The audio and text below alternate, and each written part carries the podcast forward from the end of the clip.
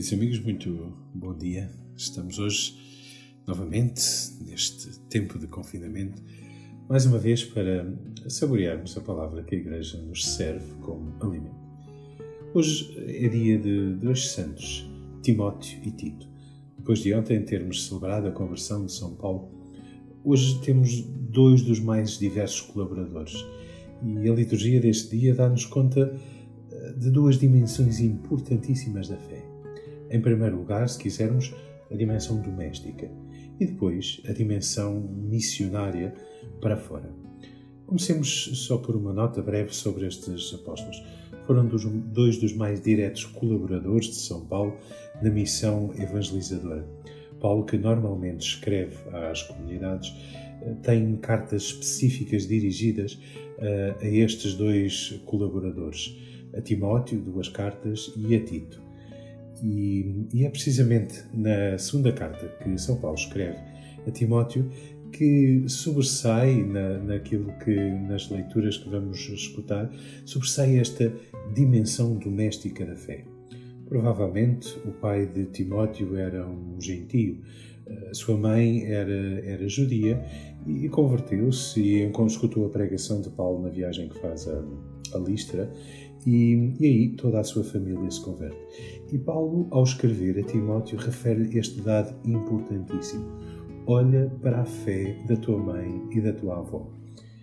E se calhar vale a pena nós hoje pensarmos e as mães e as avós que se calhar hoje nos estão a ouvir e pensam como é que eu vou transmitir a fé ao meu filho ou à minha filha, como é que isto pode passar hoje? Bom, se calhar uh, passa pelo exemplo, não é? São Paulo, que foi o grande missionário que foi para todo o lado, e também Timóteo, que o acompanhou, uh, começaram onde? Em casa. Por isso, uh, se calhar hoje vale a pena. Como é que eu posso ser testemunho, exemplo, e agora que estamos em confinamento e muitos estamos em casa e as crianças não têm escola, como é que eu posso ser testemunho ou como é que eu posso transmitir a fé? Se calhar às vezes é desta forma simples como os judeus também faziam, contando uma história e, e, e também, não só a história, mas também procurando perceber como é que Deus atua na minha própria vida. Chegados ao prato principal da nossa refeição, que é o Evangelho, São Lucas serve-nos uma passagem que é o envio dos 72 discípulos. Claro, como não podia deixar de ser, estes dois colaboradores de Paulo, esse grande apóstolo missionário, teria que ter alguma coisa eh, a ver, enfim, este, este Evangelho da missa deste dia teria alguma coisa a ver com a missão. E que missão é esta? Reparemos em alguns pormenores que temos que ir mastigando, digamos assim, lentamente. Em primeiro lugar, 72. Porquê este número? Bom, no livro do Gênesis encontramos estes 72 povos gentios que eram conhecidos na altura.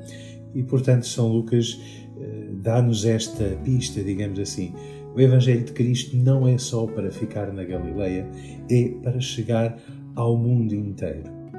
Hoje, se calhar, eu, como discípulo, sou capaz de assumir isto na minha própria vida, de, de, ser discípulo, de levar o Evangelho onde quer que esteja, nas redes sociais, na, agora fechado em casa, nas conversas que tenho.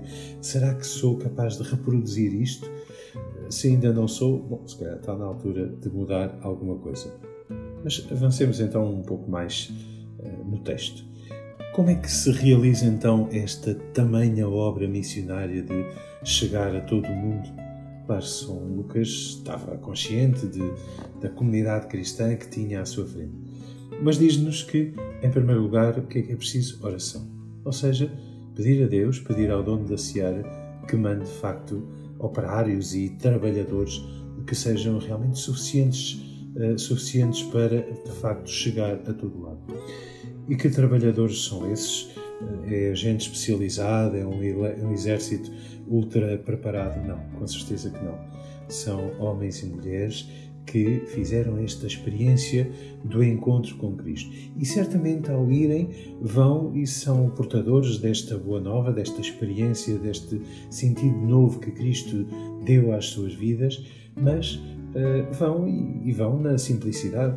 É esse o estilo de vida do missionário, é esse o estilo de vida do discípulo, de quem simplesmente vai e chega e propõe. E o que é que propõe? Se calhar uma coisa que hoje faz tanta falta no nosso tempo e estamos fechados em casa e se calhar precisamos do quê? Paz a esta casa. Era esta a mensagem que os discípulos levavam de serem homens e mulheres de paz.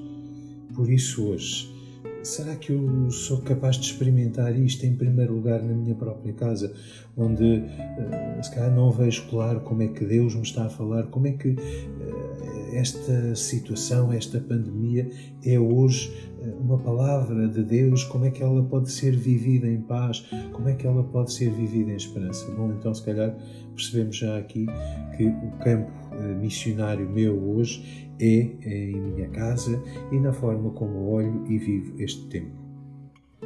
E finalmente chegamos à sobremesa, que são as últimas indicações que Jesus dá aos seus discípulos. O que é que ele diz?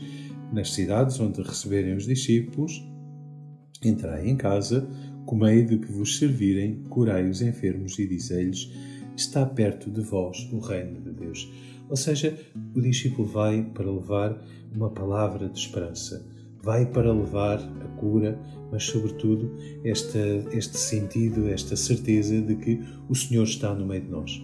Hoje, tu achas que o Senhor está aí, no meio de nós, no meio de ti, no meio da tua casa, nas tarefas que estás a fazer, no trabalho que estás a realizar? Se não, olha, agradece-lhe neste dia e pede-lhe que sejas tu realmente hoje este discípulo missionário que em teletrabalho, em confinamento, eh, enfim, no dia de hoje, a viver esta pandemia, levas esta certeza de que o Senhor está presente, o Reino de Deus está hoje na tua casa. Bom dia.